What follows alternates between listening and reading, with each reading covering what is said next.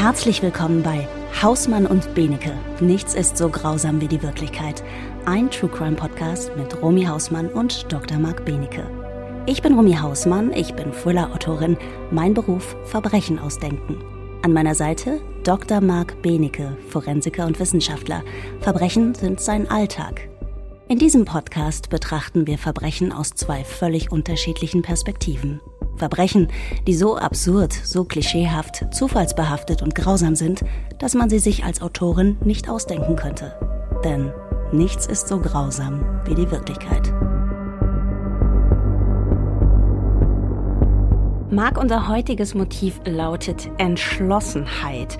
Und ich habe dir dazu einen Fall mitgebracht, der mich für mein neues Buch True Crime, der Abgrund in dir sehr, sehr intensiv beschäftigt hat.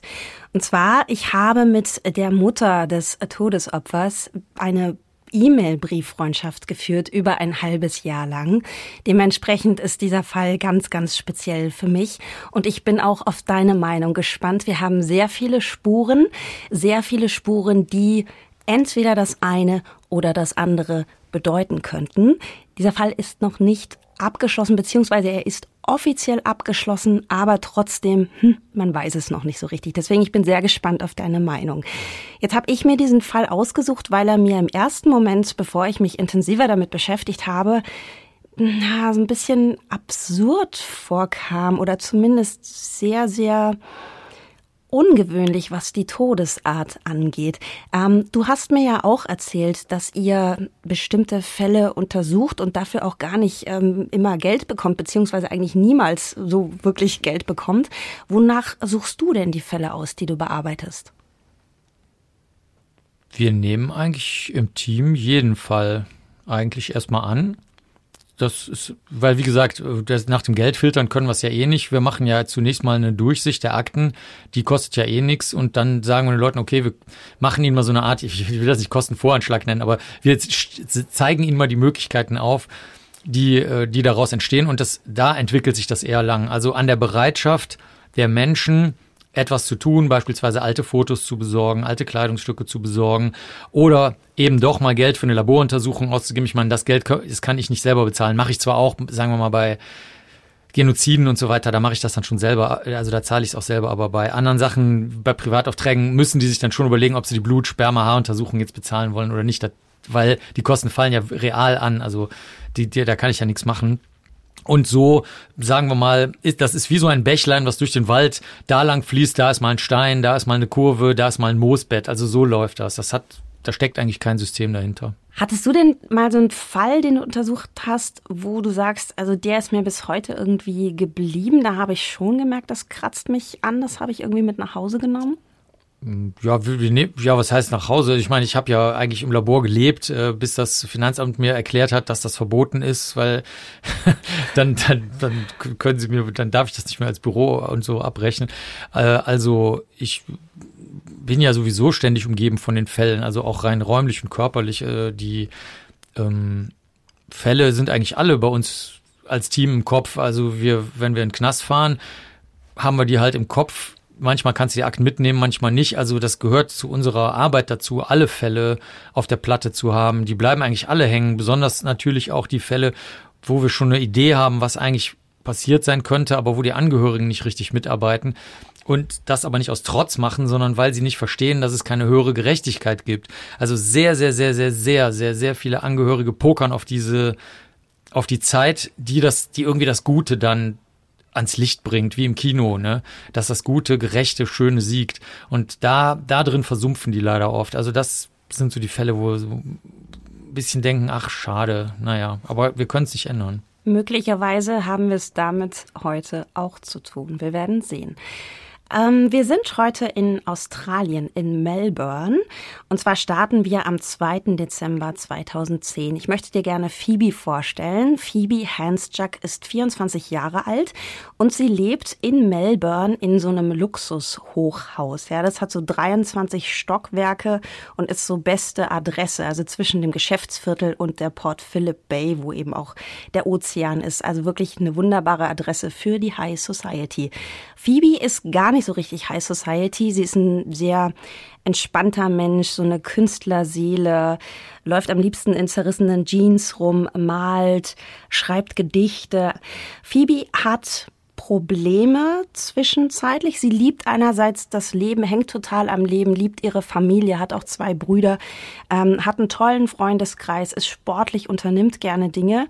Gleichzeitig kämpft sie seit ihrer Jugend mit Depressionen, wegen derer sie auch in Behandlung bei einer Therapeutin ist. Immer mal wieder hat sie Phasen, in denen sie Drogen nimmt, Ecstasy, Marihuana oder Speed. Und sie hat auch Phasen, in denen sie exzessiv trinkt. Ihre Mutter Natalie, mit der ich jetzt eben über ein halbes Jahr lang Kontakt hatte, sagt über Phoebe, es war, als lebten zwei Menschen in ihr. Einer, der weise war und mutig und kreativ und unglaublich liebevoll, und ein anderer, der sie immer wieder in Richtung Selbstzerstörung drängte. Drei Tage pro Woche arbeitete Phoebe bei einer Werbeagentur. Ihr Traum war das nicht so richtig, also lieber wollte sie nach Indien reisen für ein Jahr lang und dort gemeinnützige Arbeit leisten. Andererseits hätte sie dafür ihre Familie, ihre Freunde und Ant verlassen müssen. Ant ist ihr Freund. Dem gehört auch dieses Luxus-Apartment in der zwölften Etage des Belancy, also des Belancy, das ist dieses Luxushochhaus. Ant ist ein erfolgreicher Eventmanager, 43 Jahre alt, also um einiges älter als Phoebe. Sein Vater ist ein ehemaliger Richter am obersten Gerichtshof und die Stiefmutter Richterin am Amtsgericht, die Schwester ein stadtbekanntes It-Girl. Die haben Geld, die haben Ansehen, die kennt eigentlich hier die gesammelte Metropole. Phoebe hatte Ant vor anderthalb Jahren als Kunden bei ihrem früheren Job am Empfang eines Friseursalons kennengelernt. Nach ungefähr sechs Monaten zog sie bei ihm ein. Das war ein völlig neues Leben für sie. Sie lernte jetzt auch Ants reiche Freunde kennen, die gingen auf Partys. Es waren ganz viele neue Impulse für Phoebe, aber auch viele Probleme. Denn das waren schon fast zu viele Impulse als die, die sie verschaffen konnte. Sie kämpfte jeden Tag damit, die einfachsten Dinge zu bewältigen, würde Ant später aussagen. Manchmal war sie nicht in der Lage, zur Arbeit zu gehen oder grundlegende Aufgaben zu erledigen. Wenn es ihr zu viel wurde, trank sie und dann sah ich eine komplette Persönlichkeitsveränderung. Sie handelte und sprach wie jemand, den ich überhaupt nicht kannte und benahm sich sehr selbstzerstörerisch. Sie war wütend, irrational, aufgeregt und fühlte sich wertlos. Oft führte dieser Zustand zu einem Streit und sie verschwand für Stunden oder sogar über Nacht, ohne dass ich wusste, wo sie war. Zuletzt erst war das ähm, genau in dieser Woche geschehen. Also wir haben heute Donnerstag ne, und erst am Montag hatten die richtig fetzig gestritten. Daraufhin hatte Phoebe das gemeinsame Apartment verlassen, hatte sich mit einem Freund getroffen und hatte anschließend auch außerhäusig übernachtet. Erst in der Nacht von Dienstag auf Mittwoch war sie zurückgekehrt und verbrachte den folgenden Tag hauptsächlich im Bett. Ernst ging zur Arbeit und erhielt wie auch Phoebes Familie eine merkwürdige SMS, gesendet von Phoebes iPhone. Darin stand Hallo Familie. Ich liege im Bett und werde gleich schlafen. Und wenn ich aufwache, dann werde ich mich in den unglaublichsten Menschen verwandelt haben, den ihr euch vorstellen könnt. Nicht. Ich werde ins Krankenhaus gehen, dort ist es viel sicherer. Außerdem soll es zum Abendessen Tomatensuppe geben.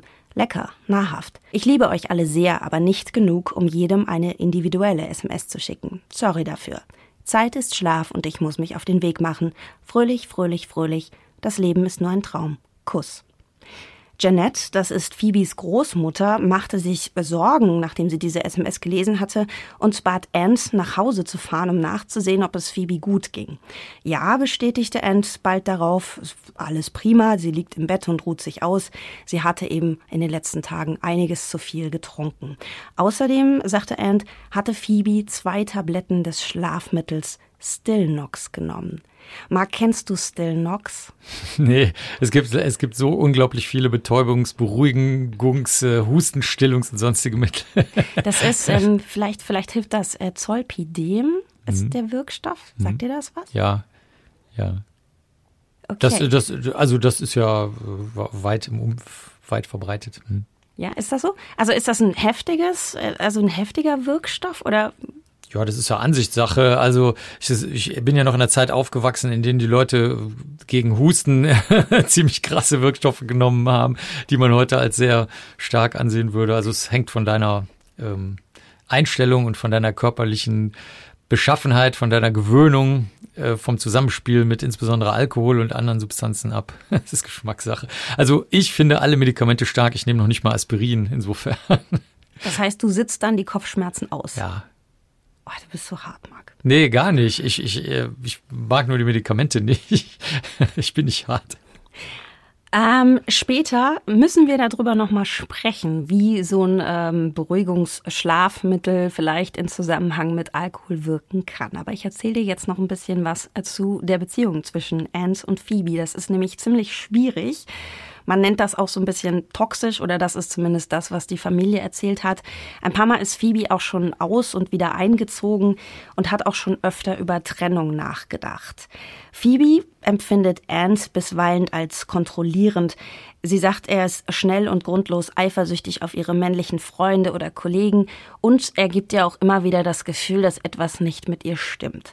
Und sie hat so ein bisschen die Sorge, dass sie ja seinen Ansprüchen nicht genügt. Also es ist kompliziert. Wir sind jetzt also am 2. Dezember 2010. Das ist ein Donnerstag. Morgens um kurz nach neun verlässt Ant das Apartment, um zur Arbeit zu gehen, wie immer. Phoebe und der gemeinsame Hund Yoshi schlafen noch. Phoebe muss sich nämlich auskurieren, weil ähm, für den Abend sind sie und Ant mit Phoebes Vater Len verabredet.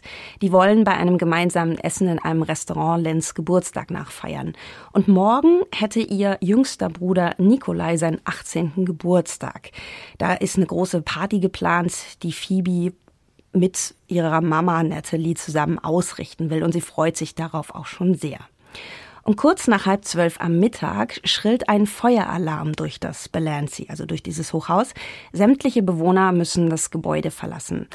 Ja, da erfasst die Überwachungskamera im Eingangsbereich auch Phoebe mit dem Hund und ein paar Minuten später, als klar ist, dass es sich bei dem Alarm um einen Fehlalarm gehandelt hat, erfasst die Kamera dann auch, wie Phoebe und der Hund zurückkehren.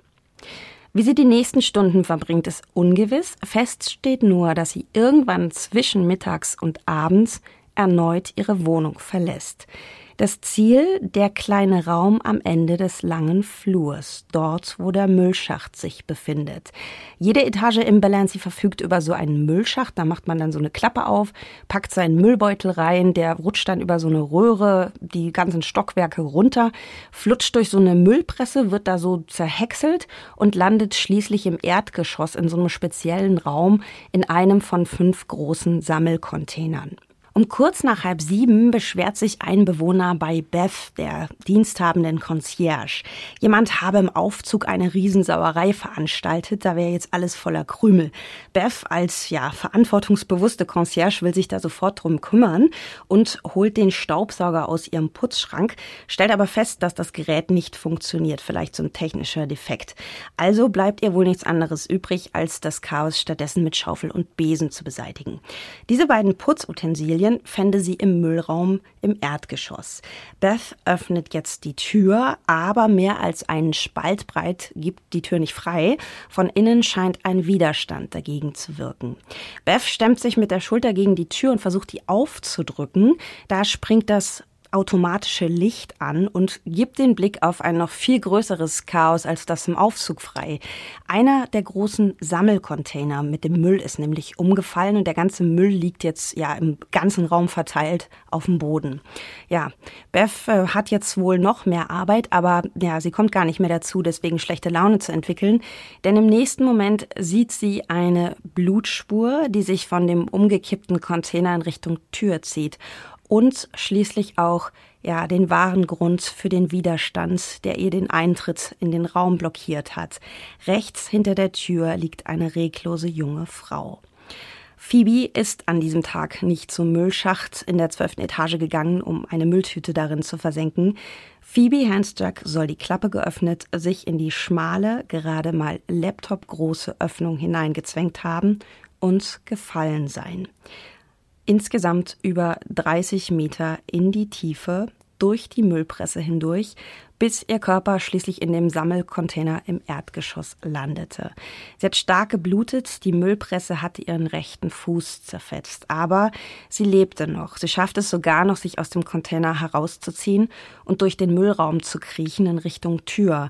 Aber das hat sie dann doch nicht mehr geschafft. Also man vermutet, dass sie Hilfe holen wollte, also ne, sich in, sich in Sicherheit bringen wollte, Hilfe rufen wollte. Das hat sie nicht mehr geschafft. Sie ist verblutet. Also sie ist verblutet, Marc. Was passiert denn, wenn, wenn mir so ein Fuß abgerissen wird? Also es sind ja sehr, sehr scharfe Klingen von so einem Müllhäcksler. Wie lange lebe ich denn da noch? Weil wahrscheinlich geht es relativ schnell, oder? Kommt drauf an. Also bei einer Müllpresse wird ja eher der Brustkorb zusammengedrückt und dann erstickst du eher.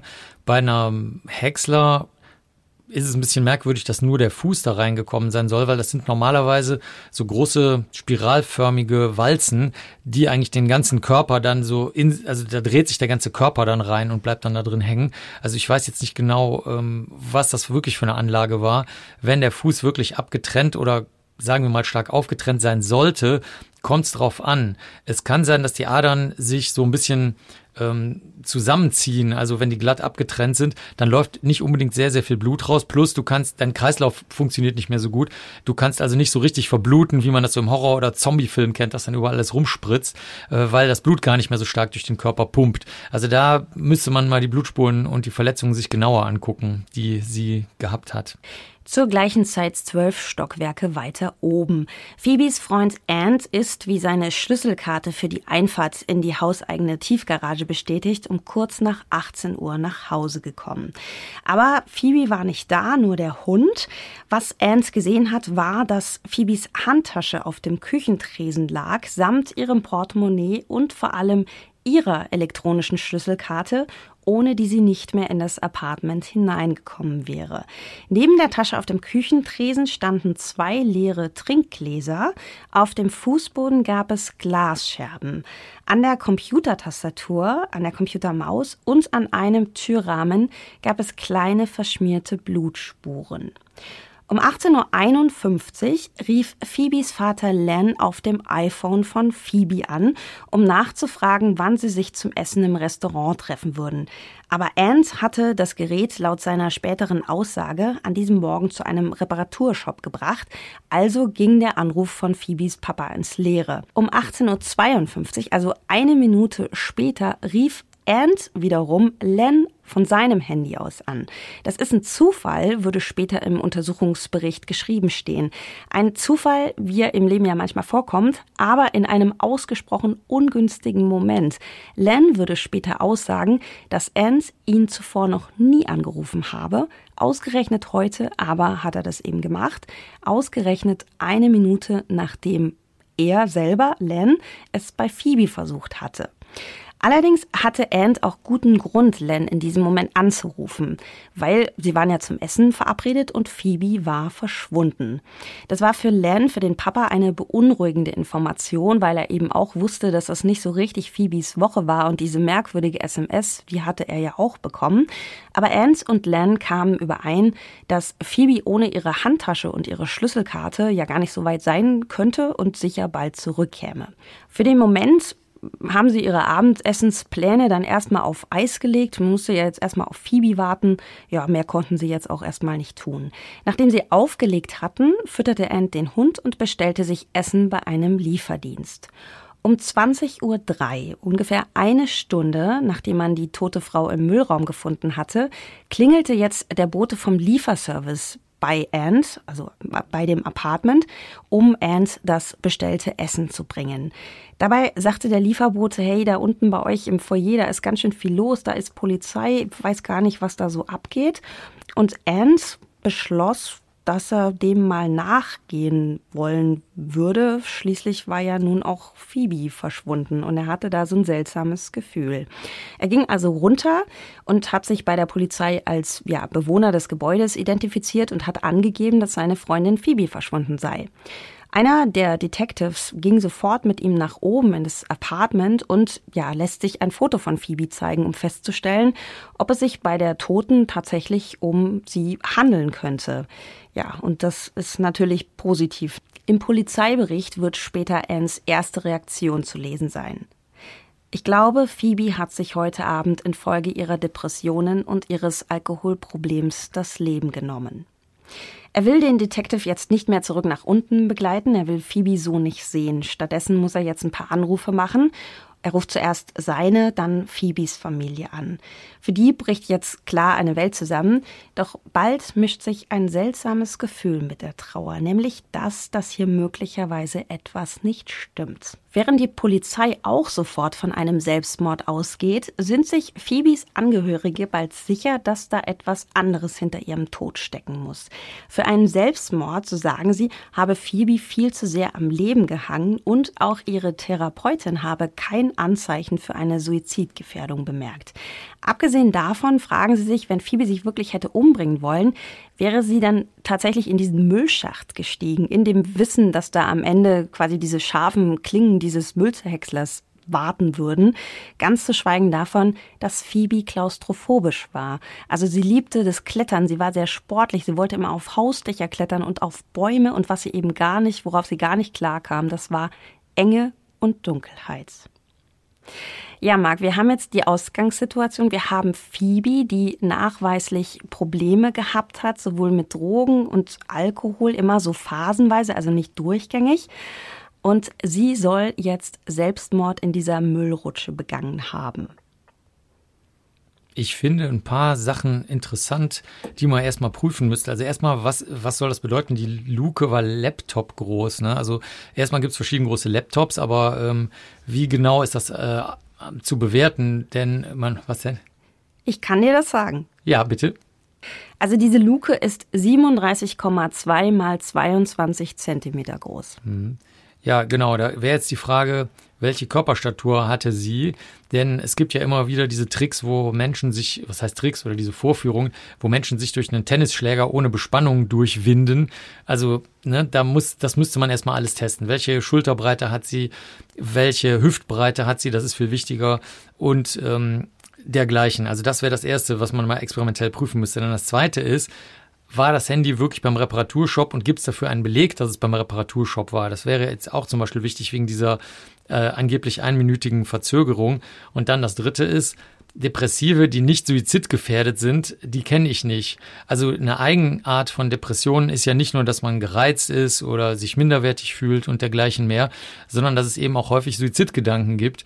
Also deswegen finde ich die, sagen wir mal, die Erzählung müsste noch mal ein bisschen abgecheckt werden. Also gerade, dass die Therapeutin zum Beispiel sagt, äh, meine Klientin war nicht suizidgefährdet. Gleichzeitig soll sie aber wegen derartig starker Stimmungsschwankungen, äh, Substanzmissbrauch und Depressionen in Therapie gewesen sein. Also das, ich glaube, das ist so ein bisschen viel Hörensagen in der, in der Geschichte, die wir mhm. bisher gehört haben. Das steht tatsächlich so später im Untersuchungsbericht von dem äh, Coroner White, den ich dir nachher noch vorstellen werde. Ja, gut, aber okay, also nehmen wir mal an, das wäre so, dann müsste man immer noch mal gucken, wie das mit der Müllklappe ist, weil das wäre natürlich ein sehr schöner Ausschluss, wenn sie da einfach nicht durchpassen lassen würde, in, sagen wir mal, in einer Weise, in der sie sich da auch tatsächlich durchwinden kann. Da bräuchte sie ja ihre Arme und Beine dafür.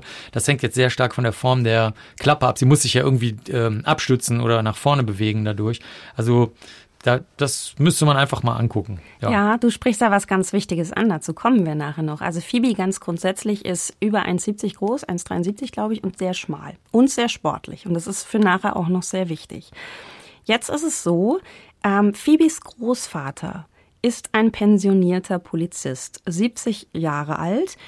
Und er war früher bei genau der Polizei, bei der Victoria Police in Melbourne, die jetzt den Tod seiner Enkelin untersucht. Und Lorne nimmt sich jetzt dieser Sache an, besucht die Detectives und lässt sich alles ganz genau erklären. Er erfährt, dass Phoebe laut den Ergebnissen der Rechtsmedizin zum Zeitpunkt ihres Todes stark alkoholisiert gewesen sei, 1,6 Promille hatte man in ihrem Blut gefunden. Dazu den Wirkstoff Zolpidem, wie er eben in dem Schlafmittel Stillnox vorkommt. Lorne sieht auch die Fotos des Tatorts. Phoebe liegt da im Müllraum auf dem Rücken, das Gesicht zur Decke gerichtet, der rechte Fuß eben fast abgetrennt. Ihre Jeans hängt unterhalb ihrer Knie und der Gürtel ist nur durch die ersten beiden der fünf Gürtelschlaufen gefädelt.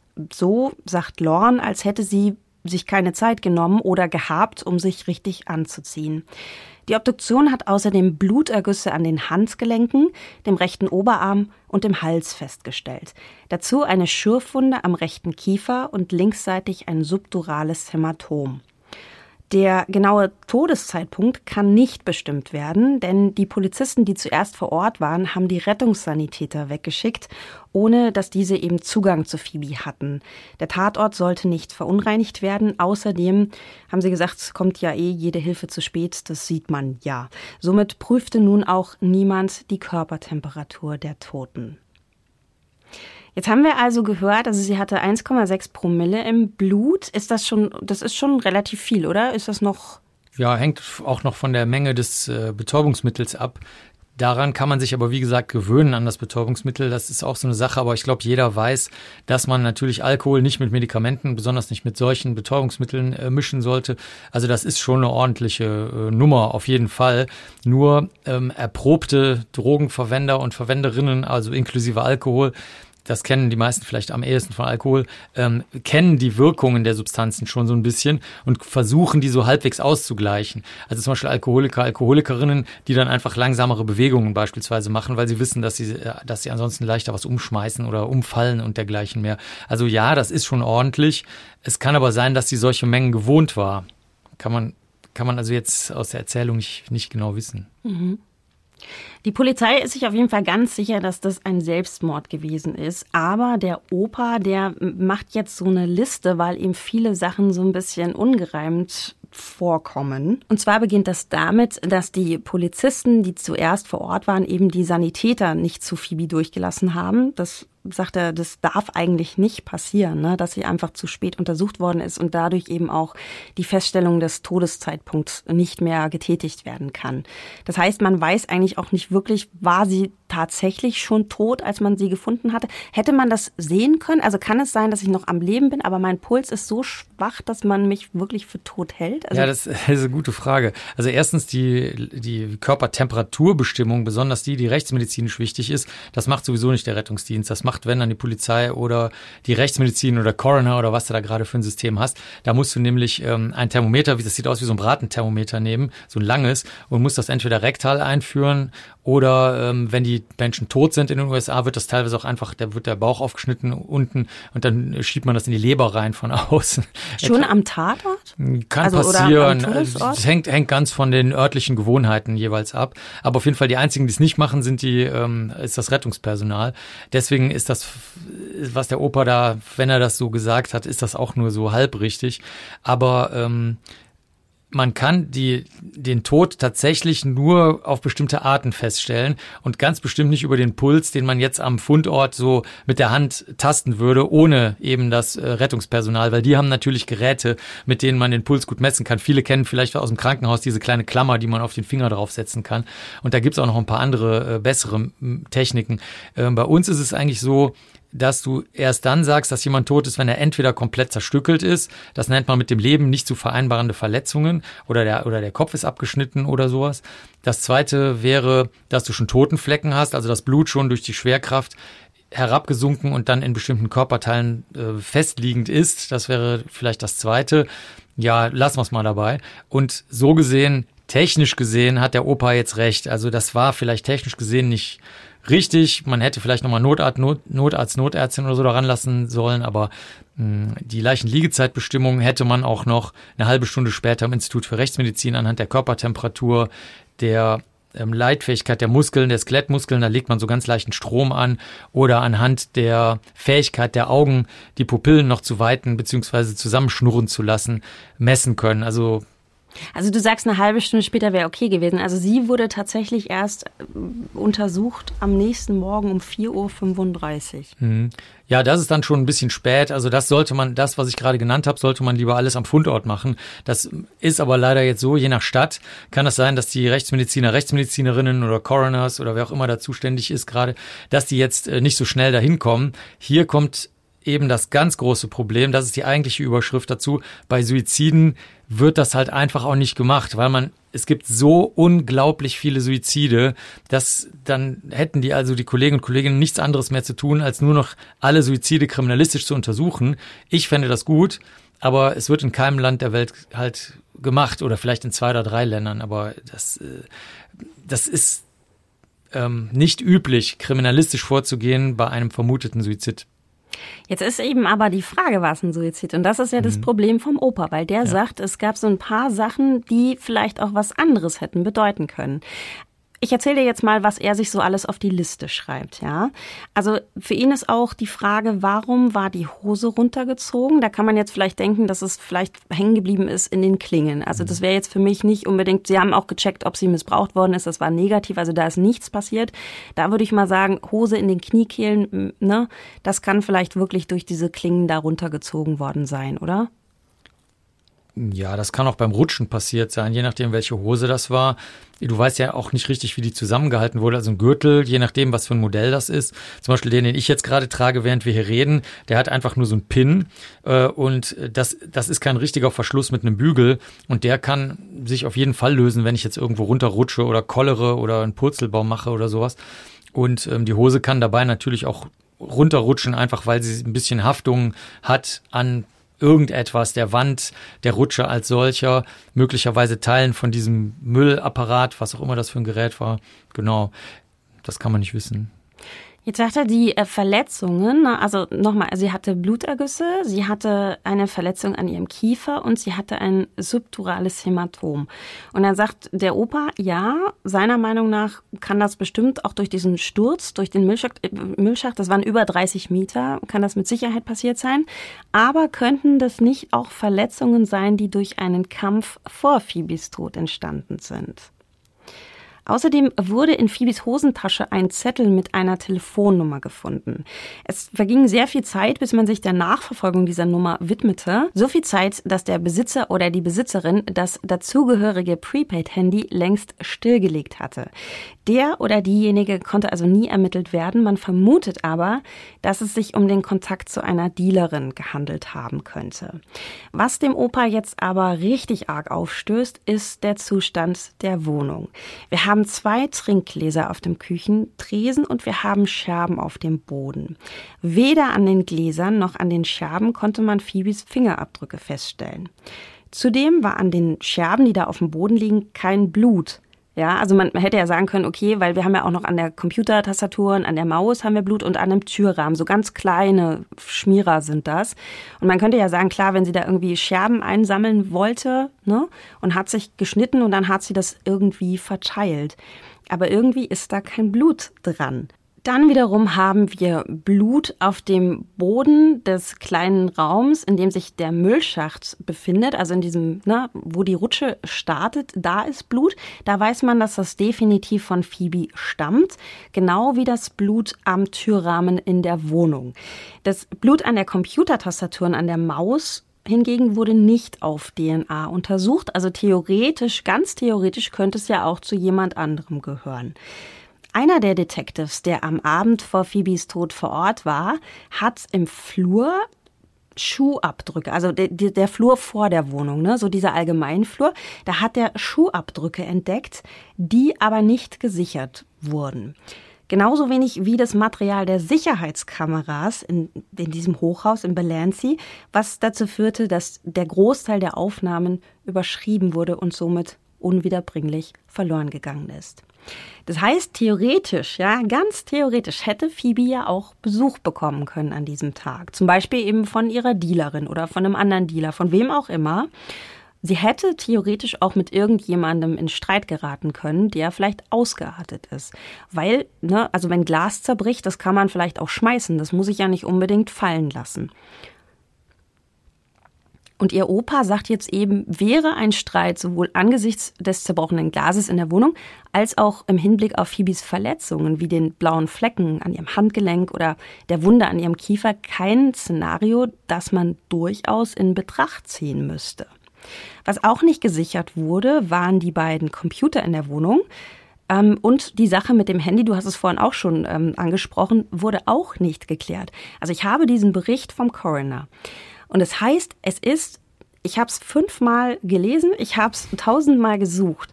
Es ist total unklar. Es gibt keine gesicherte, also Ernst sagt, er hat dieses iPhone am Tag vorher in diesen Reparaturshop gebracht. Der Betreiber dieses Shops weiß es nicht mehr so richtig, weil, also ich weiß nicht, was das für eine Bude ist, ob das so ein bisschen, hm. schiebst du mal über den Lagentisch und holst dann hm. wieder. Also der hat darüber keine Aufzeichnung gemacht. Es ist einfach nicht klar. Das zweite Handy, was Phoebe besitzt, das ist so ein Nokia-Handy, das ist verschwunden seit dem Tag und bis heute nicht mehr aufgetaucht. Man hat in ihrer Handtasche ein Ladegerät für dieses iPhone, was in Reparatur gewesen sein soll, gefunden. Das kann natürlich sein, also warum hat sie das in der Handtasche gehabt, fragt jetzt der Opa. Ne? Kann natürlich sein, dass das vom Vortag noch irgendwie da drin war, dieses Ladegerät, und sie hat es halt einfach nicht ausgepackt. Oder ja, hatte sie eigentlich doch noch ihr Handy und jemand anderes hat das halt einfach weggenommen. Man weiß es nicht. Außerdem war im Bad ihr Glätteisen in die Steckdose eingesteckt und neben ihrer Leiche fand man ihre Sonnenbrille, was darauf hinweisen könnte, könnte, könnte, dass Phoebe vorhatte, das Haus zu verlassen. Na, und man weiß natürlich nicht, wohin sie, wenn das denn so war, wohin sie gewollt hätte. Das hätte man vielleicht eben rauskriegen können, wenn man die Computer und auch die Handys überprüft hätte. Und dann ist die größte Frage, also wirklich Lawns größtes Problem und das eben der gesamten Familie, wie hat es Phoebe in ihrem Zustand, also alkoholisiert und unter der Wirkung dieses Schlafmittels, in den Müllschacht geschafft. Du musst dir vorstellen, die Klappe ist in der Höhe von ungefähr einem Meter in die Wand eingelassen. Ähm, und die lässt sich nur öffnen in dem Winkel von 45 Grad. Die Abmessungen haben wir gerade schon besprochen, 37,2 mal 22 Zentimeter. Also es ist wirklich nicht so wahnsinnig groß. Hätte sie da reingepasst und wäre sie eben in ihrem Zustand überhaupt fähig gewesen zu dieser motorischen Leistung? Die Ermittler sagen, ja, ja, die war ja sehr sportlich und die ist ja eben auch gerne immer auf Hausdächer und auf Bäume geklettert. Das ist schon irgendwie möglich.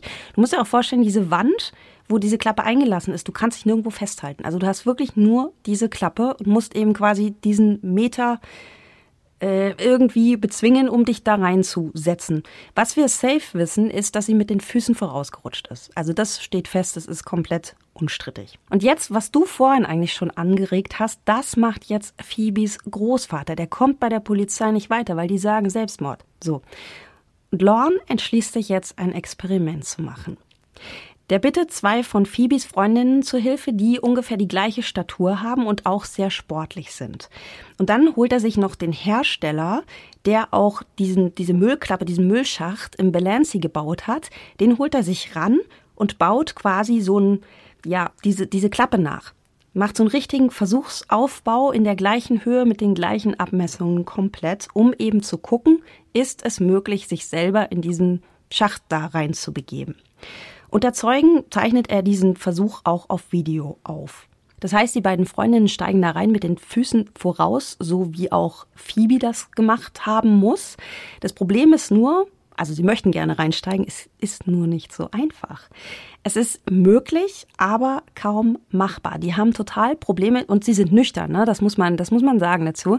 Die haben große Probleme, quasi da erstmal diesen, diesen Schritt hochzukriegen und ihr Gleichgewicht zu halten, also bis die da überhaupt erstmal sitzen, dauert es halt ewig lang. Also es ist ein großes Problem mit dem Gleichgewicht. Die benötigen mehrere Anläufe, bis sie eben da überhaupt erstmal drin sitzen. Bis sie sich da durchgezwängt haben, vergeht noch mehr Zeit und es ist laut ihren Aussagen auch sehr, sehr schmerzhaft. Die eine verkeilt sich sogar mit ihren Schultern und bleibt eben stecken. Opa lässt jetzt das Experiment wiederholen. Das Ergebnis ist dasselbe. Das ist möglich, aber schwierig. Zumal, nochmal, die Freundinnen sind eben nüchtern. Im Gegensatz zu Phoebe, die ja das Ganze alkoholisiert und unter Medikamenteneinfluss bewerkstelligt haben soll. Opa testet jetzt noch ein weiteres Szenario.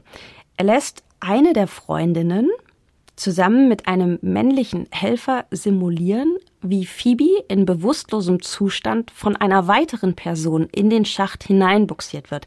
Das heißt also, dieser Mann nimmt eine der Freundinnen so über die Schulter, die bewegt sich nicht und hängt da halt so rum und dann schiebt er sie ja durch diese Luke so durch. Das ist erstaunlich einfach, muss man sagen. Also siehst du auch im Video, das geht geschmeidig durch. Lorne erhofft sich jetzt, dass wenn er das Video der Polizei zeigt, dass vielleicht doch noch mal geguckt wird, war es denn wirklich ein Suizid oder könnte es auch eine andere Möglichkeit gegeben haben. Die Polizei findet das aber total unspannend und ähm, weiß nicht, was er jetzt mit diesem Versuch da machen will und sagt, nein, Suizidakte zu. Wie ist denn das bei euch? Macht ihr auch manchmal solche Versuche? Dauernd. Also das ist überhaupt unsere, unsere Spezial, ja, Superkraft, dass wir grundsätzlich sagen, uns ist das alles egal, ist es wahrscheinlich oder unwahrscheinlich, interessiert uns überhaupt nicht. Ist es äh, denkbar oder undenkbar? Gab es schon mal so einen Fall oder gab es so einen Fall noch nie? Das interessiert uns überhaupt nicht. Wir sagen einfach nur, ist diesem Einzelfall testen wir das jetzt mal. Und ähm, das ist bei Blutspuren sehr interessant. Das ist auch hier interessant. Ich frage mich zum Beispiel, woher die wissen, dass das mit den Füßen zuerst passiert sein muss. Das wäre schon direkt das Erste. Da würde ich sagen, es ist mir egal, ob sie das denken. Wir testen das jetzt natürlich auch Kopf voraus, weil sie, also entweder sie waren dabei oder sie waren nicht dabei. Wenn sie nicht dabei waren, können sie auch nicht wissen, ob die Füße zuerst da durchgekommen sind. Und ähm, so gehen wir daran, indem wir alles grundsätzlich experimentell überprüfen und niemals denken. Das heißt, also eigentlich findest du es total richtig, was der Opa jetzt macht. Und also eigentlich hätte dann ja die Polizei das schon machen sollen müssen, oder? Bei Suiziden, wie schon angedeutet, wird einfach nichts gemacht. Ne? Man, man hat nicht das Geld, nicht die Zeit, das Personal.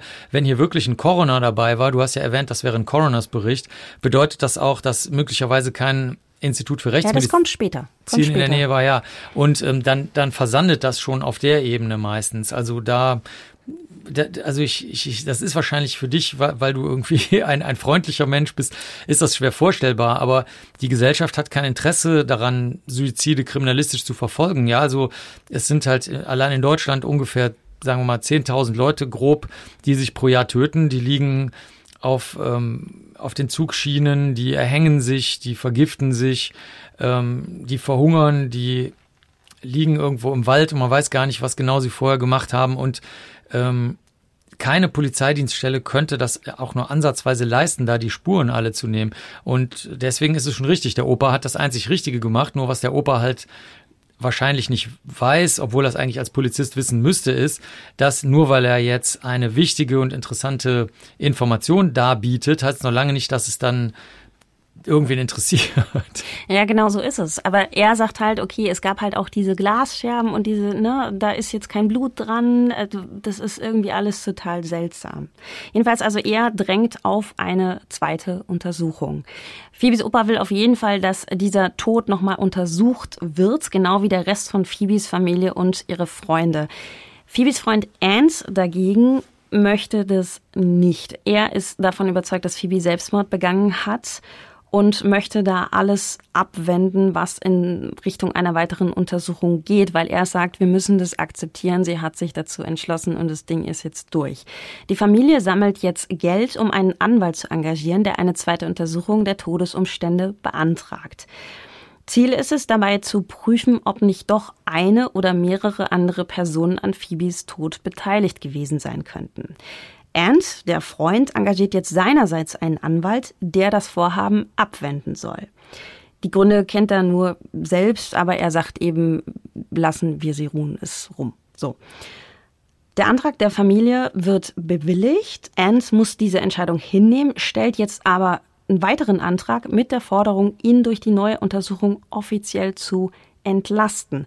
Das Ding ist nämlich, der Papa von Phoebe fand das mit diesem Telefonat, also mit diesem Anruf, sehr, sehr seltsam. Dann ist es so, nach Phoebes Tod hat sich Ants, und das finde ich jetzt sehr schwierig, wir können aber gleich mal drüber sprechen, seltsam verhalten. Wenn jemand stirbt und du bist unter Schock, ich glaube schon, dass man da vielleicht auch nicht immer so sich verhält, wie man das mustergültig erwarten wollen würde. Also er war da wohl, er hatte wohl krasse Stimmungsschwankungen. Mal war er ganz unbeeindruckt auf Facebook und hat seinen Status aktualisiert. Mal lag er zusammengekauert auf der Couch und hat äh, laut geheult. Also sie fanden das alles irgendwie sehr wenig stringent ähm, und sehr dramatisch. Jedenfalls hatte Ant einfach den Eindruck, dass ja, die Familie möglicherweise ihn verdächtigt mit Phoebes Tod zu tun gehabt zu haben. Ab August 2013 befasst sich eine Untersuchungskommission jetzt also nochmal mit den Umständen von Phoebes Tod. Den Vorsitz der Kommission bekleidet Coroner Peter White. Assistiert wird ihm unter anderem von Barrister Deborah Siemensma. 30 Zeugen werden erneut angehört und über 1000 Seiten Aktenmaterial geprüft. Phoebes Familie hofft jetzt auf ein sogenanntes Open Finding. Das ist ein offener Befund, der gleichbedeutend wäre mit einem offenen Fall, in dem weiterhin ermittelt werden könnte. Doch dafür müsste jetzt der Coroner von dieser Selbstmordgeschichte abrücken und die Möglichkeit einer Fremdbeteiligung anerkennen. Am 10. Dezember 2014, vier Jahre und acht Tage nach Phoebes Tod, legt Coroner White seinen 365 Punkte umfassenden Bericht vor. Nach der Wiedergabe sämtlicher Zeugenbefragungen und Expertenmeinungen rekonstruiert er wie folgt. Phoebe hat am Nachmittag ihres Todes Wodka getrunken und zusätzlich das Schlafmittel Stilnox genommen. Nachdem sie aus Versehen ein Glas zerbrochen hatte, wollte sie die Scherben in eine Mülltüte sortieren und schnitt sich dabei. Dadurch seien die gefundenen Blutspuren entstanden. Später habe sie die Tüte mit den Scherben in den Müllraum gebracht, eigentlich nur mit der Intention, sie zu entsorgen. Doch durch die Kombination aus Alkohol und Stillnox habe sie sich in einem Zustand befunden, der so ähnlich wie Schlafwandeln gewesen sei. Und ja, die Intervention einer oder mehrerer anderer Personen schließt er aus. Seine Assistentin hingegen stimmt mit dieser Auffassung nicht überein. Ihrer Ansicht nach sei nicht auszuschließen, dass nicht auch ein Tötungsdelikt vorliegen könnte. Aber Coroner White ignoriert ihre Empfehlung und ja, beendet die Untersuchung eben nicht mit einem Open Finding, sondern sagt, Phoebes Tod war ein Unfall unter dem Einfluss einer verheerenden Kombination aus Alkohol und dem Schlafmittel Stillnox. Jetzt ist halt wirklich so die Frage, also Kennst du Fälle, wo gerade so, so Beruhigungsmittel und Alkohol, wo das so wirkt. Also mein Ding ist, was ich nicht verstehe. Also ich kann verstehen, dass sich vielleicht so ein komischer Zustand entwickelt, wo ich vielleicht wirklich so in schlafwandlerischer Trance mich befinde. Dann denke ich mir aber, bin ich in dem Moment noch dazu fähig, diese Kletterleistung, also diese motorische Leistung zu leisten, in so einen Schacht reinzukommen? Also möglich ist alles, nur die Frage ist halt, ob es häufig ist zunächst mal. Ähm, das ist die, die jetzt ein normaler Mensch wahrscheinlich fragen würde. Und dann, darauf zielt deine Frage wahrscheinlich ab. Dann würde ich sagen, nö. Also die meisten Menschen, die jetzt Betäubungsmittel plus Alkohol nehmen, die sind halt eher mm, ruhig und, und so. Jetzt hängt es aber von deiner Persönlichkeit ab. Ich meine, sicher haben viele auch schon Menschen auf der Straße erlebt, die dann auch unter der Einwirkung von eigentlich Beruhigungsmitteln total durchdrehen und die halbe Bahn zerlegen, weil sie halt darunter noch was anderes haben. Zum Beispiel meinetwegen eine Psychose, die versuchen sie sich wegzusaufen und durch Betäubungsmittel zu beruhigen. Dann bricht sie jetzt aber doch durch und dann zerlegen sie halt die ganze Straßenbahn. Also das heißt, dann bist du auf einmal total ähm, zumindest aggressiv und so koordiniert, zumindest, dass du noch irgendwie genug Zerstörung anrichten kannst. Deswegen würde ich hier wirklich den Einzelfall betrachten. Also es ist zumindest möglich, dass sie da reingelangt sein kann. Und es ist auch möglich, dass sie genügend an diese Betäubungsmittel gewöhnt war. Also das würde ich gar nicht als Grundlage irgendeiner Entscheidung ansehen, sondern ich würde viel eher eben fragen, ob es nicht noch irgendwelche Spuren gibt. Zum Beispiel eine interessante Spur wäre ja eine Müllschlucker selber oder in dieser Müllklappe selber mal keine zu gucken. Keine Fingerabdrücke. Ja, keine Fingerabdrücke. Okay, das kann ja sein, aber es sind ja vielleicht noch andere, ähm, zum Beispiel Erbsubstanzspuren da, Haare da oder ähnliches. Also sowas äh, könnte man sich vielleicht mal angucken, weil wenn es so schwierig ist, sich da durchzuarbeiten durch diese Klappe, so oder so, dann wäre es ja mal spannend zu sehen, an welcher Stelle sich zum Beispiel die Textilfasern abgerieben haben. Und dann könntest du wirklich mal gucken, ob man in dieser Position selber da durchkriechen kann oder nur mehr oder weniger als schlaffes äh, Bündel oder als, als schlaffe Person, die da mehr oder weniger durchgedrückt wird und dabei keine Schmerzen hat und keinen Widerstand leisten kann. Also die, die Einzelfalluntersuchung, die ist hier einfach bisher ähm, überhaupt nicht zum Tragen gekommen, sondern es wird halt gedacht, gemeint, logisch geschlussfolgert und so weiter. Aber das führt halt erfahrungsgemäß zu nichts. Aber genauso liest sich tatsächlich auch dieser Bericht, wo du dann immer so denkst, hä, aber woher nehmt ihr das denn jetzt? Also es klingt total logisch, dass und das ist passiert, aber du hast das Gefühl, es sind gar keine Belege. Eine Frage habe ich noch, weil du gerade gesagt hast, da die Spuren würden denn so, so Faserspuren oder so Kleidungsspuren, würde das anders aussehen, wenn ich jetzt quasi aktiv darunter rutsche oder wenn ich da durchflutsche, weil ich bewusstlos bin? Ja, möglicherweise schon. Das müsste man experimentell prüfen, ne, indem du dir die Kleidung besorgst und dann äh, jemand die vielleicht anzieht und dann man oder ne, man nimmt Puppen und alles Mögliche. Da kann muss man halt mal so ein bisschen ein Gespür für kriegen für diese Klappe. Oft sind diese Klappen ja eigentlich auch V-förmig angeordnet, so dass man das das ist ja nicht einfach normalerweise zumindest häufig ist es nicht einfach nur eine Klappe, die du aufmachst und schmeißt was durch, sondern da drin ist auch noch so ein V-förmiges Blech. Das müsste man sich alles anschauen und äh, beispielsweise, weil du jetzt nach den Textilfasern fragst, ähm, wenn die jetzt beispielsweise nur an einer Seite sind, meinetwegen, erfinde ich jetzt mal, dann wäre das doch vielleicht auffällig und merkwürdig. Äh, aber sagen wir mal, ich bin jetzt als jemand, der die tote Person da durchschiebt oder die halbtote Person, ich drücke aber mit rechts da durch und deswegen ist auf der rechten Seite sind jetzt weniger Textilfasern, weniger DNA, dann steht das zum Beispiel mit einer Möglichkeit besser in Einklang, als mit der, dass ich mich da schlangenartig durchgewunden habe und überall meine Textilfasern hinterlassen habe. Also da wäre auf jeden Fall etwas im Sinne eines Aus- oder Einschlussverfahrens machbar. Das war jetzt ein ganz schön beeindruckender Beneffekt. Worum es sehr stark geht, ist dieses Betäubungsmittel. Also der Coroner sagt, äh, dieses ähm, oder dieses Schlafmittel, ne, das ist bekannt für ja auch bizarre Nebenwirkungen. Äh, das stimmt wohl, das sagt auch Opa, ja, das weiß er.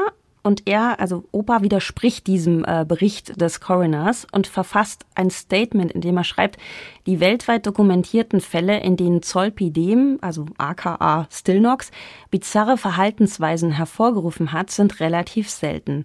Zudem sollte beachtet werden, dass diese bizarren Verhaltensweisen darin bestehen, dass eine Person im Schlafzustand Dinge tut, die sie normalerweise in wachem Zustand in ihrem Alltag tut. Zum Beispiel spazieren gehen, Autofahren, malen, sexuelle Aktivitäten und so weiter.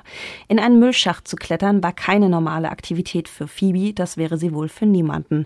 Was man mit Sicherheit über Zolpidem sagen kann, ist, dass es Auswirkungen auf Phoebes zentrales Nervensystem gehabt und die körperlichen Auswirkungen der Alkoholeinnahme verstärkt hätte, wodurch ihr die vom Coroner zugeschriebenen Kletterleistungen allerdings noch unrealistischer möglich gewesen wären. Also da gibt's jetzt, die hängen sich sehr stark an diesem Zolpidem eben auf, ne? sagt der Coroner ja. Es gibt tatsächlich, ich habe das auch recherchiert, es gibt einige Fälle, wo die Leute seltsame Dinge machen. Da gibt's zum Beispiel, ich bin heute Nacht in das Haus meiner Nachbarin marschiert, habe den Kühlschrank aufgemacht, habe Eis gegessen. So, also solche Sachen. Oder ich habe gesehen, aus meiner Lampe kriegt ein Alien.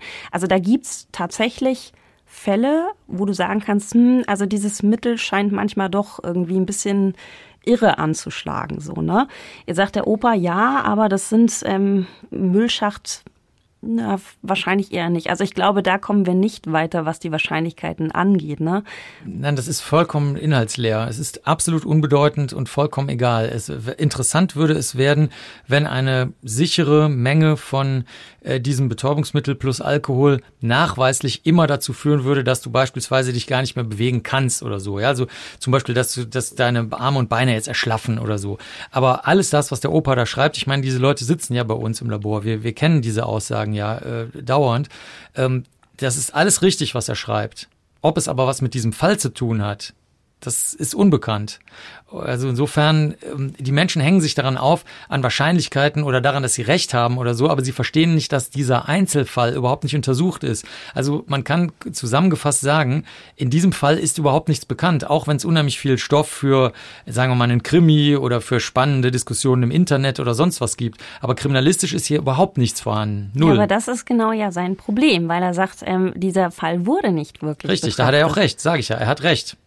Der Opa hat recht. Es nützt aber nichts, weil A, kannst du das Justizsystem nicht durch äh, durch Tatsachen beeindrucken, weil in äh, freier Beweiswürdigung entscheidet ja das Justizsystem selber, was wichtig ist und was nicht. Und das Zweite ist, egal ob es selten ist und ob, ob was ob bizarres Verhalten passiert oder nicht, es geht ja um einen Einzelfall. Also ich kann dir mal ein Beispiel sagen. Nehmen wir mal an, ähm, du wachst auf nach einer Narkose und du hast ja einfach nur irgendwie eine, eine, kleinere Operation. Du hattest, keine Ahnung, irgendeinen riesen Leberfleck, ja, und dann haben die gesagt, ja, wir geben ihnen mal besser eine Vollnarkose, weil das wird wahrscheinlich bluten und dann müssen wir ihr Körperteil abbinden und so und das tut wieder weh. Dann geben wir ihnen so eine leichte Vollnarkose.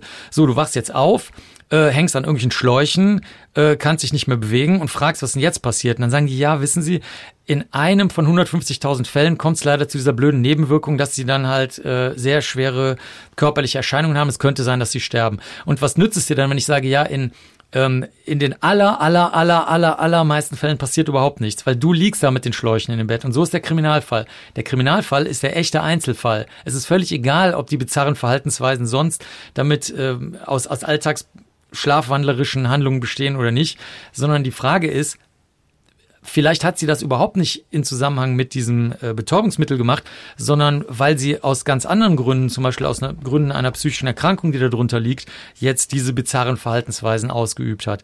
Verstehst du also, äh, sobald du den gesunden Menschenverstand über Fälle drüber stülpst, in denen gar keine Spuren eingesammelt wurden, kommt halt nur Wortgeklingel und, und logisches Denken raus. Ja, aber umso tragischer, dass da so wenig eingesammelt worden ist. Das passiert ist. aber jeden Tag. Das ist, das ist total normal. Das liegt daran, dass wir als Gesellschaften weltweit uns sagen, wenn Menschen sich ähm, nicht so verhalten, wie das irgendwie in irgendeiner Abziehbildchen Glitzerwelt ähm, sinnvoll wäre, dann treten sie damit aus der menschlichen Gesellschaft raus. Und wenn jetzt jemand beispielsweise sich so als Partyperson, die sehr viel irgendwie Substanzen nimmt, psychische Probleme hat, sich da einnistet im Luxusapartment von irgendwem oder so. Wenn sich jemand so weit entfernt hat, dann ist halt die Bewegung, die die Gesellschaft dagegen ausübt, ist dann so wie, ja, hast halt Pech gehabt. Das ist, das ist leider so. Ich finde das nicht gut, aber wir sehen es halt jeden Tag und in dieser Wolke bewegt sich dieser Fall leider. Also Learn stört tatsächlich genau das, dass es nicht einzelfallmäßig wirklich untersucht wird, auch was die Verletzungen angeht. Auch was die Glasscherben zum Beispiel angeht. Der Coroner geht ja davon aus, dass Phoebe sich an den Scherben geschnitten hat. Er vermutet, dass sie zumindest einige davon in eine Mülltüte sortiert hat, um aufzuräumen. Was ja also relativ logisch auch klingt, ja. Ähm, das wären ja dann wahrscheinlich auch gerade die Scherben gewesen, auf denen man später vielleicht auch die Fingerabdrücke und das Blut gefunden hätte. Ne? Und die anderen hätte sie dann auf dem Boden sowieso liegen lassen, weil sie hatte sich ja schon geschnitten, hatte genug davon. Ähm, das Ding ist nur, man hat, weil Coroner White ja auch vermutet, dass sie eben diese Mülltüte zum Müllraum gebracht hat, die eigentlich nur wegschmeißen wollte und dann in einem Moment, also gar nicht mit der Intention, sich umzubringen, sondern sie hat diese Mülltüte weggeschmissen und ist aus irgendwelchen Gründen, vielleicht Psychose oder was auch immer, hinterhergestiegen. Also in dem Container, in den sie gestürzt war, wurde keine Mülltüte mit Scherben gefunden, genauso wenig wie im Mülleimer in der Küche. Es gab aber noch drei weitere Mülleimer in der Wohnung, die nicht untersucht worden sind. Also da wäre natürlich auch möglich, dass die Tüte mit den Scherben da gelandet ist oder dass es halt keine Tüte mit Scherben gab. Ja, nur auch hier wieder, das wäre, da kann man sich jetzt viele Gedanken drüber machen und sich ärgern. Aber was du eigentlich machen müsstest, ist gucken, ob überhaupt Scherben fehlen. Vielleicht fehlen ja überhaupt gar keine Scherben, dann ist diese Geschichte mit dem äh, Müllbeutel sowieso schon pulverisiert, ne? Ja, das ist aber krass, dann haben die das ja auch nicht gemacht. Ja, richtig. Ich werde gerade wütend, Marc. Also du weißt ja mein kleines Blumenwiesenherz. Ne? Ich, ja. ich höre ja immer hier den Subton, ne? Ich in meiner kleinen Welt. Aber das ist, das fällt mir schon schwer. Wenn das ist keine kleine Welt. Deine Welt ist hoffentlich die große Welt, die Welt der Menschen, die irgendwie noch ans Gute glauben. Das finde ich ja sehr angenehm und sehr freundlich. Das ist ja was Gutes. Dankeschön. Also für Lorne steht fest, es gibt Dinge, die hätten untersucht werden müssen, die sind aber nicht untersucht worden.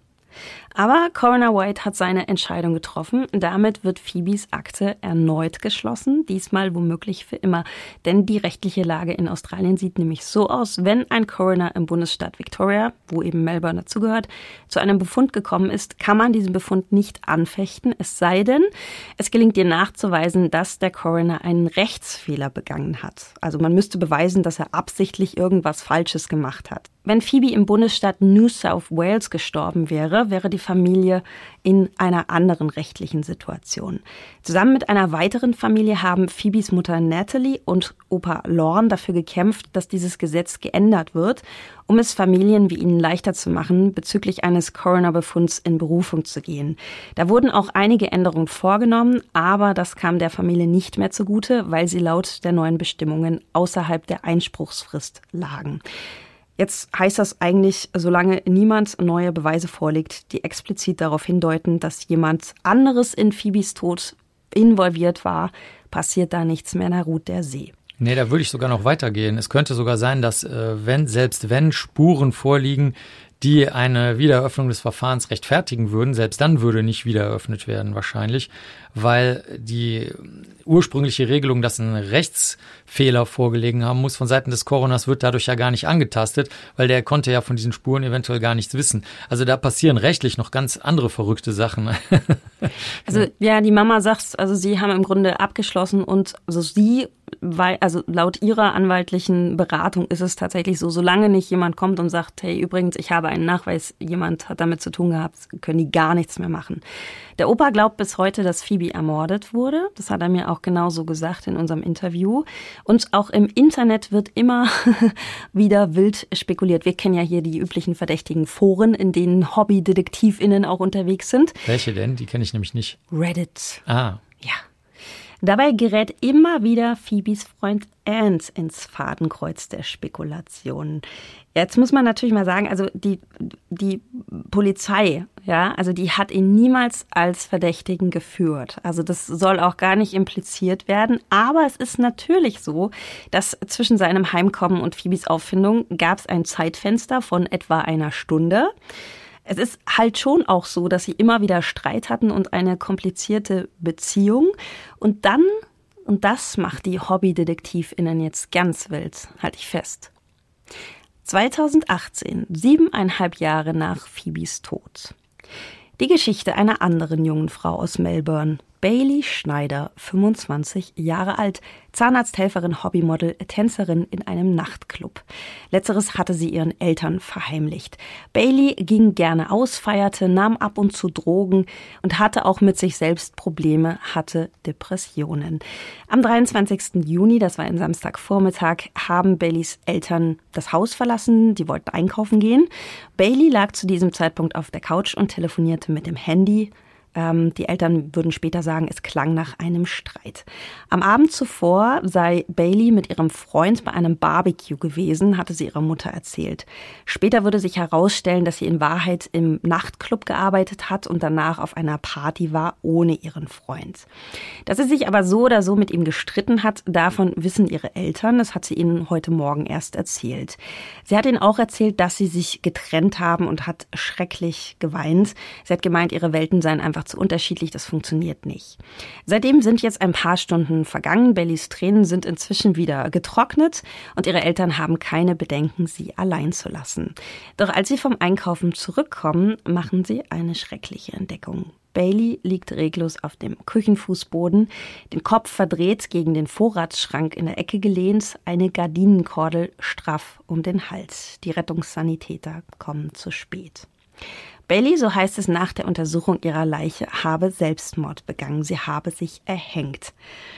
Jetzt ist es aber so, sie hing nicht, sondern sie lag auf dem Boden, als sie gefunden wurde. Und es gab auch keine Balken in der Küche, also keine Deckenbalken, wo sie sich hätte aufhängen können. Äh, das Ende dieser Kordel war auch nicht an der Tür oder an irgendeinem anderen schweren Gegenstand befestigt, sondern hing lose um ihren Hals. Der toxikologische Befund ergibt Spuren von Alkohol, Kokain, einem Mittel gegen Angststörungen und dem Antidepressivum Sertralin. Baileys Eltern sind jetzt hin und her gerissen. Sie müssen jetzt auch zugeben, dass Bailey Probleme hatte. Erst vor ein paar Wochen wurde sie mit einer Schnittverletzung am Handgelenk ins Krankenhaus gebracht was möglicherweise ein Selbstmordversuch gewesen ist oder ein Hilfeschrei oder was auch immer. Sie müssen auch zugeben, dass Bailey immer sehr viel trank, dass sie Drogen nahm, dass sie unter ja, mangelndem Selbstwertgefühl und Angstzuständen litt und dass sie erst kürzlich sexuell belästigt worden war. Also sie hatte ziemlich viele Issues zur Zeit mit sich auszumachen. Und dazu kam jetzt eben noch ja das Ende der Beziehung zu dem Mann, mit dem sie seit neun Monaten zusammen gewesen war. Vielleicht konnte sie einfach nicht mehr. Ja, äh, der Mann, mit dem sie seit neun Monaten zusammen gewesen war. Möchtest du mal orakeln? Hm. Du brauchst, glaube ich, nicht Orakel. Mm. wir wissen es. Ja, wir wissen es. Es ist Ant. Das Problem haben jetzt die Eltern mit diesen Umständen, ja. Also die hat eine Kordel um den Hals, liegt aber auf dem Fußboden, wenn sie sich erhängt haben soll. Wo unter, worin unterscheidet sich denn so Erhängen von anderen Arten der Strangulation? Also sieht man das, ob ich mich jetzt irgendwo an den Balken hänge oder ob ich irgendwie. Also wie ja, kann es sein? Ja. Ja, Entschuldigung. Ja, also ich, ich frage mich halt, also sie, sie konnte sich nirgendwo aufgehängt haben soll sich aber erhängt haben. Ja, also das ist vielleicht eine Übersetzungsschwierigkeit. Äh, Strangulation äh, kann man mit Erwürgen, Erdrosseln, Erhängen und so weiter übersetzen. Das kommt drauf an. Da gibt es im Deutschen viele Begriffe für. Aber sagen wir mal so, wenn jetzt tatsächlich nirgendwo ein Punkt war, wo sie äh, de, das, nennen wir es mal, Seilende befestigen konnte oder das Strangwerkzeug befestigen konnte.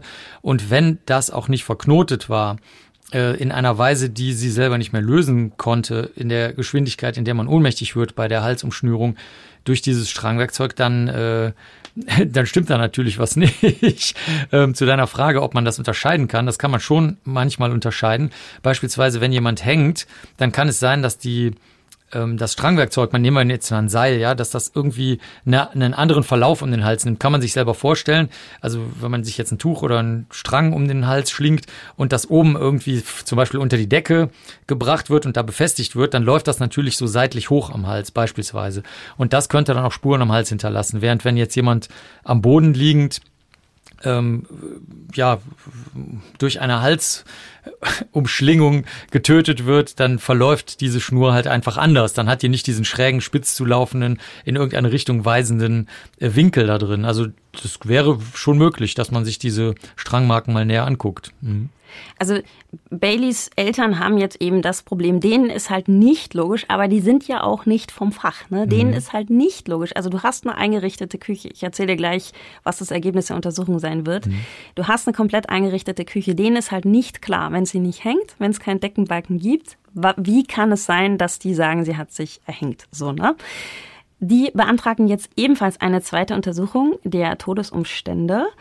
Allerdings stimmt die mit dem Ergebnis der ersten überein. Selbstmord. Und zwar geht man davon aus, dass Bailey sich am Vorratsschrank irgendwie dran gehängt hat und dann hat sich die Kordel gelöst und sie ist zu Boden gefallen. Baileys Eltern können das Ergebnis inzwischen auch als schlüssig akzeptieren. Auf der Beerdigung sind 150 Leute. Ant ist nicht dabei. Er lässt Baileys Mutter sein Beileid ausrichten und dass er alles versucht habe, Bailey dabei zu helfen, aufzublühen. Wortwörtlich aufzublühen. Blumensprache, das scheint die ganze Familie zu mögen. In einem Facebook-Post hatte seine Schwester nämlich die verstorbene Phoebe einmal mit einer kleinen empfindlichen Blume verglichen, die niemand ausreichend gegossen habe. Wir stellen fest, dieser Mann hat vielleicht wirklich sehr, sehr viel Pech. Also es sind vermutlich zwei Frauen ähnlichen Typs. Ne? Also Bailey und Phoebe, die hatten beide Probleme auch mit sich selbst. Ja, und er hat dafür wohl ein Fable. Also auch da, er ist entlastet, also das, er ist nicht verdächtig, da irgendwie was gemacht zu haben. Er war ja auch gar nicht vor Ort, er hat mit ihr telefoniert. Das Problem ist nur tatsächlich, dass diese beiden Selbstmorde halt an ihm kleben und dass die Hobbydetektive immer noch der Meinung sind, mhm. da ist jemand davon gekommen, der was Grausliges gemacht hat. Das ist natürlich auch mies, ne? Also ich verstehe schon, woher das kommt. Das ist, du hast halt wirklich Pech, wenn deine zwei letzten Ex-Freundinnen dich beide umbringen. Ich meine, bei Bailey vielleicht gar nicht so sehr, aber bei Phoebe, das ist schon eben sehr ungewöhnlich mit, mit diesem Müllschacht, ja? Und eben mit diesen Scherben und was es da alles gab, wo man wirklich auch sagen kann, es könnte eine andere Möglichkeit gegeben haben. Das sagt zum Beispiel auch ihr Opa. Er sagt, Spekulationen in beide Richtungen sind kein Beweis. So. Und ich glaube, das ist, es ist eine miese Situation. Ich meine, stell dir vor, du bist unschuldig, du bist jetzt Ant und du wirst immer wieder mit zwei Todesfällen in Verbindung gebracht. Oder wiederum stell dir vor, du bist Angehöriger und hast so viele Punkte wie der Opa, ähm, die deine, deine Möglichkeit, diese, diese andere Theorie noch stützen irgendwie oder zumindest ähm, einen Ausschlag geben würden, da vielleicht nochmal zu untersuchen. Aber du musst zusehen, wie vielleicht wirklich ein Mörder davon kommt. Also es ist schon richtig, richtig heftig. Aber das sind halt genau die Sachen, die bei uns im Labor landen. Also wir kennen das wirklich im Team äh, aus, aus täglicher Anschauung. Und ähm, da gibt's halt zwei Lösungen dazu. Die eine Lösung wäre natürlich von Anfang an mehr Spuren zu untersuchen, weil sonst äh, hast du halt eben nur die von dir oder von Opa da gerade genannten Spekulationen, die eben zu nichts führen. Das zweite wäre aber auch, man könnte sich viel stärker mal auf das Ausschlussverfahren konzentrieren, was im Krimi so langweilig wäre, wenn man es da erzählen würde, vermute ich mal. Nämlich, wenn du durch naturwissenschaftliche Beweise und Untersuchungen und Messungen ausgeschlossen hast, was nicht sein kann, dann bleibt irgendetwas übrig, was auf jeden Fall stimmt egal ob es wahrscheinlich ist oder nicht, dann heißt das, dann hast du die ganze Luft aus diesem Raum des Spekulierens und der, der Diskussionsfreude hast du da rausgenommen, weil du sagst, ja, es bleibt ja eh nur noch eine Tatsache übrig. Das ist die äh, Regel von Arthur Conan Doyle für Sherlock Holmes, dass man durch einen Ausschluss auch was hinkriegen kann. Und viele Menschen, die nicht in unserem Bereich arbeiten, denken, man braucht nur nach Spuren suchen, die etwas beweisen. Aber wie ich das gerade schon gesagt habe bei dem Glas, wenn du einfach mal guckst, ob überhaupt eventuell gar keine Glassplitter fehlen, dann brauchst du nicht nach der Mülltüte suchen, dann brauchst du nicht spekulieren, ob eventuell nicht drei Mülltonnen zu wenig untersucht wurden, dann brauchst du nicht in die Verschwörungsüberlegung gehen, dass vielleicht noch Komplizen unten äh, in, den, in diesen Müllauffangcontainern irgendwas beseitigt haben und so weiter und so weiter. Das heißt, dieses ganze riesige, erblühende Gebilde ähm, kannst du damit verhindern und das wäre verhindern und das wäre sehr, sehr gut für die Angehörigen und ähm, für den Glauben an die Polizeiarbeit, äh, für den Glauben an den, weiß ich nicht, Staatsapparat und so. Also ich bin äh, aus diesen Gründen eben ein so großer Fan der Spurenuntersuchung, weil sie eben auch einen Ausschluss erlaubt und nicht nur den Einschluss dessen, was passiert ist. Hätten die denn, also rechtlich haben sie ja keine Möglichkeit mehr, dass sie da irgendwie dran können. Hätten die denn jetzt nach elf Jahren, gäbe es denn noch eine Möglichkeit zu gucken, was denn jetzt am wahrscheinlichsten wäre oder ist das alles durch? Ja, also wenn wir nur mal den zweiten Fall nehmen, von dem du gesprochen hast, ich würde mir natürlich dann den Vorratsschrank angucken. Ich würde gucken, wie das Seil oder das Strangwerkzeug aussieht, wie das genau geführt wurde um den Hals. Gibt's Fotos? Wurde das vernünftig abgenommen? Man kann das nämlich auch so abschneiden und mit einem Bindfaden wieder zusammenbinden, dass man noch genau den Verlauf des Knotens hinterher sehen kann, obwohl die Leiche da schon aus dem Knoten rausgenommen wurde. Äh, man könnte sich die ähm, Eigenschaften des Seils angucken. Kann sich das überhaupt lösen? Das ist nämlich zum Beispiel also so se seltsam und so merkwürdig, dass ein Strangwerkzeug sich löst, obwohl das Gewicht noch da drin hängt, äh, dass man das unbedingt mal angucken sollte. Also das habe ich nur mal im Herr der Ringe gesehen, bei Elbenseilen, ja, die können das, magische Seile können das, aber äh, ansonsten würde ich mir das gerne mal vor Ort anschauen, was für ein Knoten das war und wie das überhaupt da rausgerutscht sein soll. Ja, also man könnte dann auf jeden Fall noch sehr viel machen. Und bei Phoebe? Ja, da sind die Spuren weg, ne? Also das ist dann, wenn das weg ist, man kann das definitiv auch nicht mehr nachvollziehen. Auch nicht anhand mhm. von diesem Bericht, wahrscheinlich gerade, weil er so ein bisschen. Ja, der Bericht ist ohne Bedeutung. Ich würde eher sagen, äh, vergessen wir mal alles und gucken uns das ganz von vorne an. Also der Müllschlucker wäre sicher noch oder was heißt sicher, das kann man auch nicht sagen, aber vielleicht wäre der Müllschlucker auch Tage später noch spurenkundlich ganz gut untersuchbar gewesen. Wie gesagt, das mit den Glasscherben könnte man vielleicht auch noch anhand von äh, Fotos untersuchen. Das machen wir sehr, sehr oft, dass wir Blutspuren und andere Abläufe anhand von teils auch sehr schlechten Fotos mit sehr, sehr viel Mühe und Arbeit zusammenpuzzeln also das könnte vielleicht noch gehen. Aber das, was eigentlich notwendig gewesen wäre, um den Fall jetzt spurenkundig zu begreifen, nämlich ganz früh Erbsubstanzspuren, Hautleistenabdrücke, Textilfasern, räumlich-zeitliche Untersuchungen, ähm, die genaue Untersuchungen, ob dieses Handy jemals abgegeben wurde und wenn ja, wann und was genau an dem Handy gemacht wurde. Das kann man an dem Handy ja noch sehen, wenn die Reparatur stattgefunden hat. Also das alles zu überprüfen, könnte vielleicht mit ganz viel Glück noch gehen, aber wahrscheinlich ist die Zeit da jetzt drüber hinweggelaufen. Also mir tut das so leid. Wie gesagt, ich hatte Kontakt mit der Familie, ne? Und das Problem ist wirklich diese ja, diese Ungewissheit. Sie, sie können einfach mit nichts arbeiten. Mhm. So, und gerade auch der Opa, der ist inzwischen 81 er gibt nicht auf. Ne? Also der war jetzt auch ja, vor kurzem war im, im Fernsehen, auch bei Channel 9 an der Investigation und hat da dieses Klappenexperiment auch nochmal gezeigt. So, ne? Und er weiß ganz genau, ich, ich kann eigentlich nichts machen. Ich will aber nicht, dass die Geschichte in Vergessenheit gerät. Ja. Er hofft halt immer noch, und das hast du vorhin mal gesagt, so der Glaube, dass irgendwann die Zeit was regelt und dass das Gute irgendwie doch noch triumphiert das hat die Familie ganz, ganz stark. Ja, das haben halt die meisten Menschen. Aber leider ist es oft so, dass du in die ähm, radikale Akzeptanz, nicht wahr, wie die, wie die Kollegen und Kolleginnen das nennen, einfach gehen musst, die eben nicht direkt den Fall betrifft. Also, dass du jetzt irgendwie akzeptierst, meinetwegen meine Tochter, mein Sohn hat sich suizidiert, dergleichen mehr. Das ist die eine Sache. Oder zum Beispiel beim Sexualdelikt, okay, die andere Person hat jetzt ein Sexualdelikt an mir begangen, ich kann die Vergangenheit aber nicht ändern ne, das ist radikale Akzeptanz, die, die man noch so kennt im therapeutischen Bereich. Aber wir als Team bei uns im Labor, wir haben eine ganz andere Form der radikalen Akzeptanz ähm, kennengelernt, nämlich dass du einsehen musst, dass dir niemand jemals mehr helfen wird. Und das ist natürlich für viele Leute schwierig. Das, das möchten die nicht. Ne? Ja. Jetzt bin ich traurig. Ja, bist auch zu Recht traurig, ja. nee, also ich finde das wirklich ganz schlimm. Also das ist so, ich habe, das ist der einzige Fall, der einzige Fall ähm, im Buch auch, der nicht so wirklich ein Ende hat. Ich meine, das Ende ist ja da, ne? Es gibt ja diesen, diesen, diese Akte, wo dann drunter steht, das war ein Unfall. So, aber dadurch, dass du so, so viele andere Möglichkeiten in der Theorie noch hättest, weißt du, du, du kannst dir ja selber gar nicht irgendwie davon frei halten. Also mir ging es auch so. Natürlich habe ich mit spekuliert, weißt du? Ähm, natürlich habe ich da auch irgendwie gedacht, ja, es wäre doch möglich, dass vielleicht doch er oder nicht er oder wer auch immer. Du kommst da so rein und mir da bewusst zu machen, dass eben diese Familie, dass sie das für immer mit sich rumtragen müssen. Und du sagst ja, es, es hilft dir keiner mehr. Genau so ist es. Da wird nichts mehr passieren. So, das ist, das hat mir echt das Herz zerfetzt. Fand ich ganz, ganz schlimm. Du solltest wirklich mal über deinen Beruf nachdenken. Ich höre jetzt schon das zweite Mal, dass dir das Herz zerfetzt wurde. Also ich denke, du brauchst mal einen Urlaub. Vielleicht ähm, könnten deine Leserinnen und Leser dir einfach schöne Erlebnisse ich brauche definitiv, Ich brauche definitiv Urlaub, aber ich finde es trotzdem wichtig. Also es ist schon so, mich, mich fordert das sehr.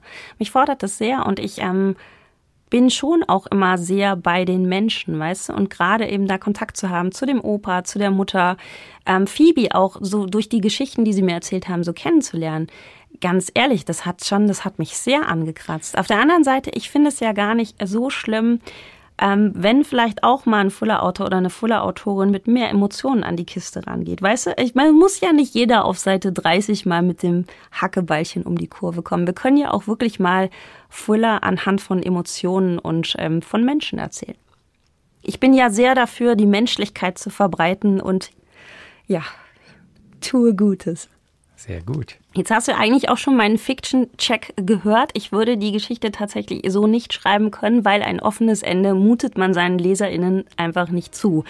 Wäre es eine fiktionale Geschichte, müsste tatsächlich der Freund der, wir wollen keine Spekulationen hier wieder neu aufkommen lassen, nicht End ist, sondern dieser fiktive Freund, der es dann in der Geschichte eben wäre von diesem Mädel, der müsste es gewesen sein, weil ansonsten würde in meiner Geschichte niemand Frieden finden und das äh, würde ich meinen Leserinnen einfach nicht zumuten.